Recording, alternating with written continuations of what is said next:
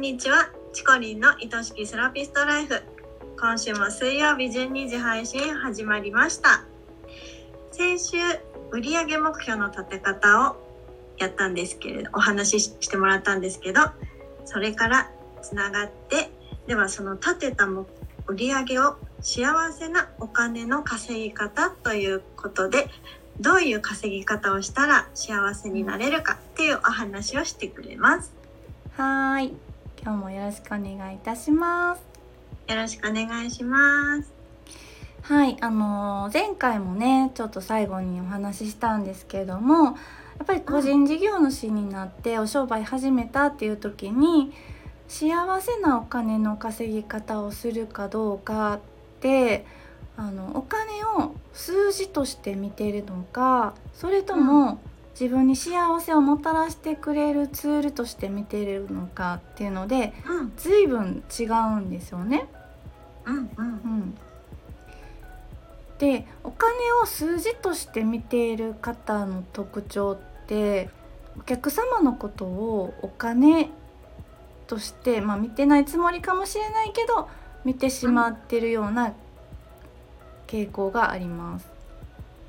うん、あ例えばあのうん。キャンセルが出たりするとうん、うん。そのお客様の状況を案じるよりも先にあ今月の売り上げがまた下がっちゃうみたいな方にこう自分の反応がね、うん、起こっちゃう、うん、こういうことがあのーちょっと感じられる方はもしかしたらお金を数字として見ておられるのかなと思います。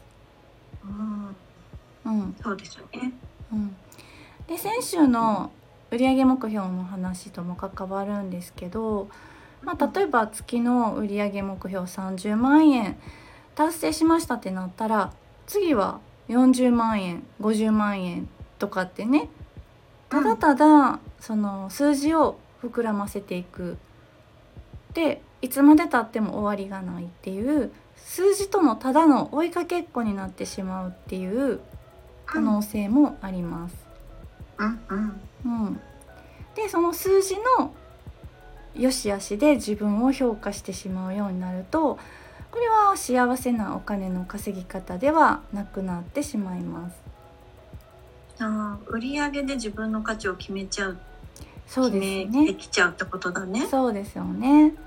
うん、じゃあ逆にお金を幸せをもたらすためのツールとして考えるっていうのがどういうことか。うん、とお金があれば自分の快適好き楽しいっていうものを増やすことができますよね。うん、うんできる。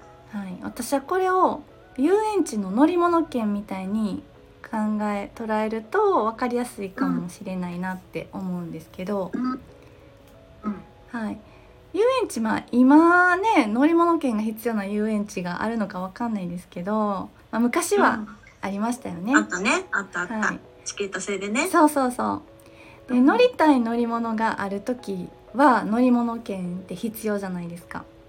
うん、やけど乗りたいものがないただ遊園地にいるだけで楽しい幸せやなって思う時うん、は別に乗り物券なくてもいいじゃないですか。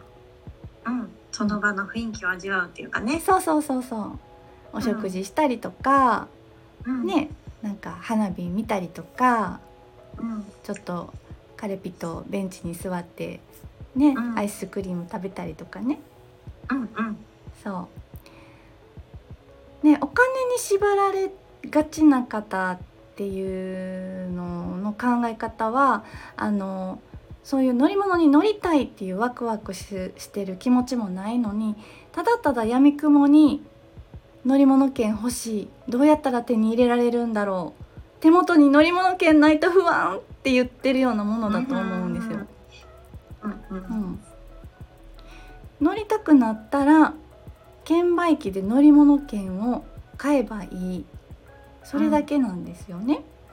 うん、うん、でこの券売機っていうのが自分のお商売のことだと思ってください。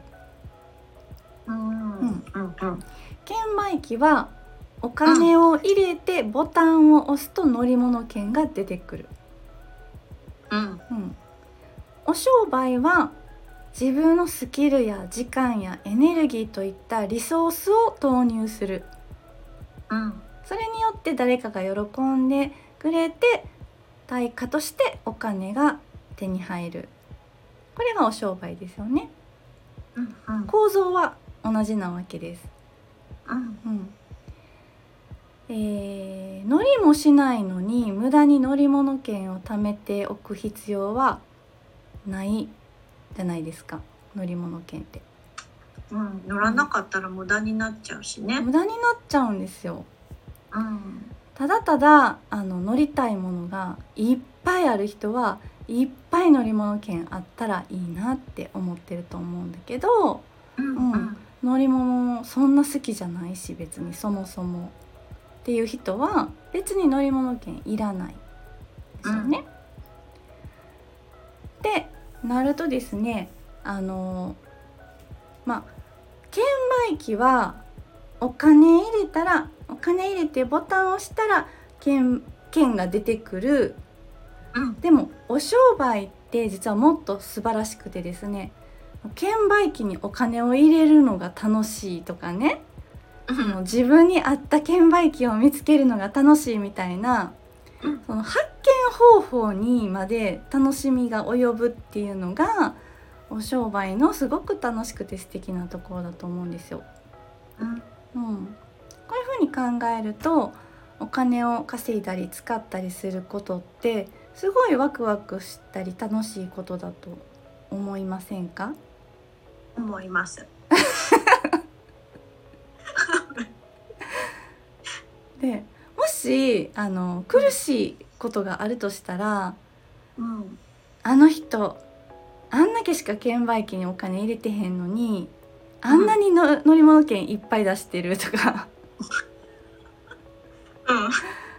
なんかそういう風に見えたらうんうん。ちょっと苦しいとかね。うんうん。うん。なんかあの人券売機見つけるのめっちゃうまいなとかね、うん。うん、ちょっと人と比べちゃうっていうところが出てくると苦しいっていうのはあるかもしれません。うん。うんえ人がどれだけ楽そうに、あのうん乗り物券をゲットしてるように見えたとしてもうん。券売機に突っ込んでるリソースっていうのはもう絶対同じなんですよ。うんうん。うんもしかしたらその人はあの、自分はねなんかすごく時間っていうものを券売機に投入してるのにあの人は時間はあんまりかけてない。うんだから時間以外のものをかけてるんですよ。まあ、例えばそれぞれね。そうそうスキルだったりとか、なんかあのその早く動くことだったりねエネルギー的なものをいっぱい入れてたり。自分はあのすごくそれに一生懸命券売機にもうリソースを投入しているような自分ばっかり頑張ってるって思うかもしれないけどあの人は今までつ積み重ねてきた信頼っていうね大きなリソースをぶっ込んでるかもしれないんですよ。うん。うん、まあっていう風に考えるとあのいかに、まあ、券売機を自分に合う券売機を見つけてうん。でそこに あの自分のあの持ってるリソースをしっかり入れて、はい、で大好きな乗り物に乗るための乗り物券を手に入れてでその乗り物券は乗り物に乗るために使うと。うん。うん、もう至ってシンプルなんですよね。お金の稼ぎ方って。うん。であのなかなかやっぱり売り上げが増えていかない人っていうのは実はそこのあの乗り物券みたいなその自分が乗り物券があったらこういう乗り物になりたいな乗りたいなのところが明確じゃないっていうことがあります。うん。うん例えば私にはあの乗り物はまだ早いんちゃうかとか、うん、私にあの乗り物に乗る資格はないかもしれないなとかね、うん。うん、なんかそういうふうに。いろいろねこうその乗り物に対する壁が出てくるわけだよね。そうそうそうそううん高望みすぎるよな贅沢だよな私にはとかね。うんうん。そういうふうに思ってると自分の中でその乗り物券の必要性っていうのが疑わしくなってくるわけじゃないですか。うん。持っててもいいのかな。どうなんだろうなみたいな。そうなんですよ。そういう人にはねなかなかあの券売機っていうのはね見つけられなかったりするんですよね。うんうん、ちょっとなんとなく伝わってますかね。やってますよ。えじゃあその自分に合う券売機を探すにはそこを明確にするっていうのが大事ってことですよね。そうなんですよ。あの絶対乗り物乗りたい乗った方が私の人生絶対楽しいって思えるかどうか、もううん。それのみぐらいな感じで前回も売上目標の話をしたんですけど、まあ、それも同じで、やっぱり理由がある意味がある。自分にとっての意味、うん。うん。それにすごく意味を見出してるっていうことがあの大事なんですよね。うん。でもう一個ちょっとなんかしょうもない例出しますけど、な何？すいません。いや例えばさあの掃除機、お家にまあ掃除機まあ皆さんあると思うんですけど、うん。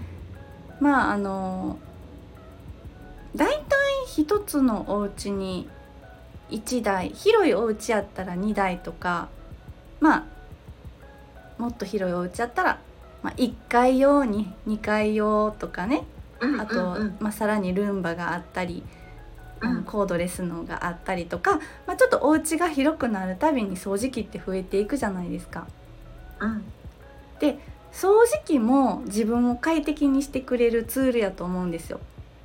うん。うん、綺麗になるね。そう。ほうきで履いてたら、まあ、時間もかかるしちょっと効率が悪い、うん。ほうきが大好きだったらほうきで全然いいんですけど、まあうん。とにかく、まあ、そのお家の広さとかに見合った掃除機の台数がいるわけですよ。うんううんん、掃除機むやみやたらにもっといっぱいあった方が安心やのになってならないじゃないですか。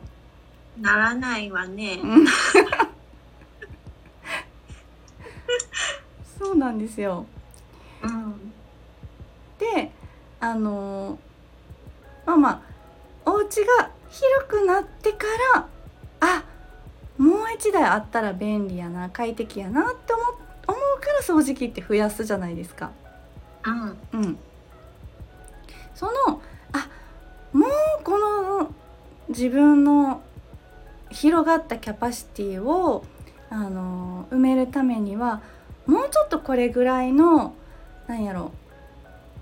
うーんなんかこうアイテムが必要やなってなってこう人ってアイテムを増やしていくんだと思うんですけど、うん。まあお金も一緒かなって思うんですよね。うんうん。自分のやっぱりキャパが広がればお金入ってくるお金も増えるっていう風にうん。私は考えてるんですよ。うん。うん、例えば、まあ、今月々自分で10万円稼いでるとするじゃないですか。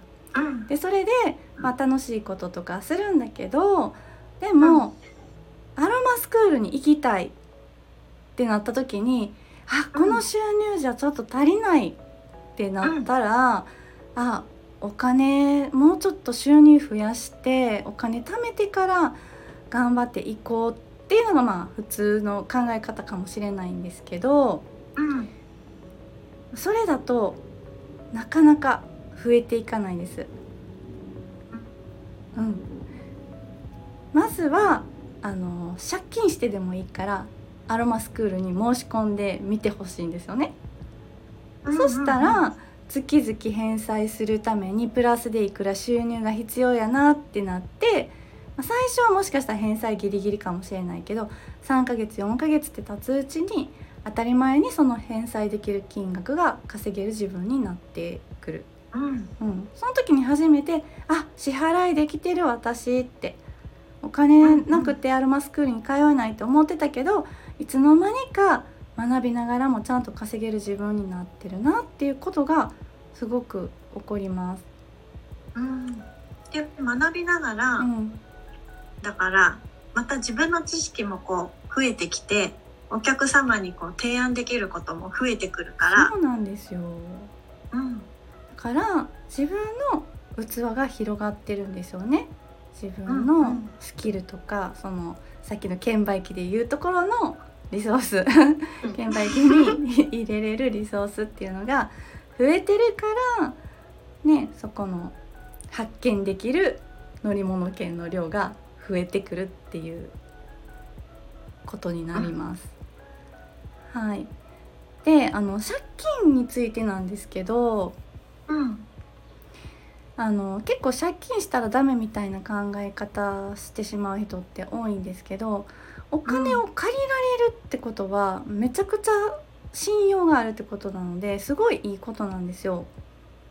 ああそっか信用がないとこには貸してくれないもんね。そうなんですよでダメなのはお金を借りることではなくて返さないことなので そこのそこはねちょっとあのちゃんと考えあの知っててほしい。借りるのはダメじゃない。うんうん。返さないのがダメっていうね、うんうん。まあ、もしかしたら返さなくていいよって言ってくれるような人もねその信用に応じてはいるかもしれないけど、まあでも返しましょう。返したくなるとかね。もう返したくなるほど嬉しい感謝してるっていう気持ちが起こるのがすごく素敵な循環だと思うんでう、んうんううんん、きっと返さなくていいって言った人も返してくれることでまた何かこうしてあげようと思うもんね。確かに。でやっぱり貸してもらったらすごく感謝の気持ちも生まれますしあの自分でお金をそれが稼いで貯めた貯めて頑張って必死で貯めて貯めて稼いだお金であのアロマスクール行ったっていうよりもうお母さんがお金貸してくれてそれで行けたってなった方がなんかめちゃくちゃなんか頑張ろうっていう気持ち高まりません、うんうんうんうん。うん、なんかまあそういうまあちょっとこれはねやっぱり嫌やなって思う人もいるかもしれないんですけど人に迷惑をかけたくないなとかって思う方もいるかもしれないんだけど、でもまあそれを自分の中でこれはあの私に対してなんか信用とかあの大好きっていう気持ちとか私に対するなんか愛情とかで貸してくれてるっていう風にも思えるようになったら、まあ、すごく自分に対しても信頼が高まりますし、うんうん。はいなのでねあんまりこう自分一人で何でもかんでもやろうって知ってしまうともうなんで私ばっかりこんなに頑張ってるのみたいなループにも入ってしまうこともあるので、はいまあ適時人に頼るっていうのもしてもらいたいですね。人に頼れるっていうのも最高のスキルだよね。そうですよね。うん確かに。はい。ちょっと長くなっちゃったんですけれどもあの幸せなお金の稼ぎ方ができる人っていうのはやっぱりそのお金を使って自分の人生を楽しもうっていうのを最初に決めてる人だなって私は思いますっていう話でした。はい、ありがとうございました。はい。えっとですね、あの先週もお話ししたんですけれども、このうん。チコリンの愛しきセラピストライフの公式 LINE がリニューアルしております。はい。はい、で、なんとなんと無料特典のあの動画コンテンツこれをゲットしていただけますので、ぜひうん。公式 LINE に登録してほしいなと思っております。はい、40分ね、45分ぐらい。長いね、講座、はすごくお得なので、はい、えっと7月末までは、えーインスタのプロフィール講座をご覧いただくことができます。はい。ぜひね、登録してみてほしいです。はいその通りです、よろしくお願いしますはい。それでは、チコリンの愛しきセラピストライフ、本日はここまでです。また来週お会いしましょう。ありがとうございましたありがとうございました。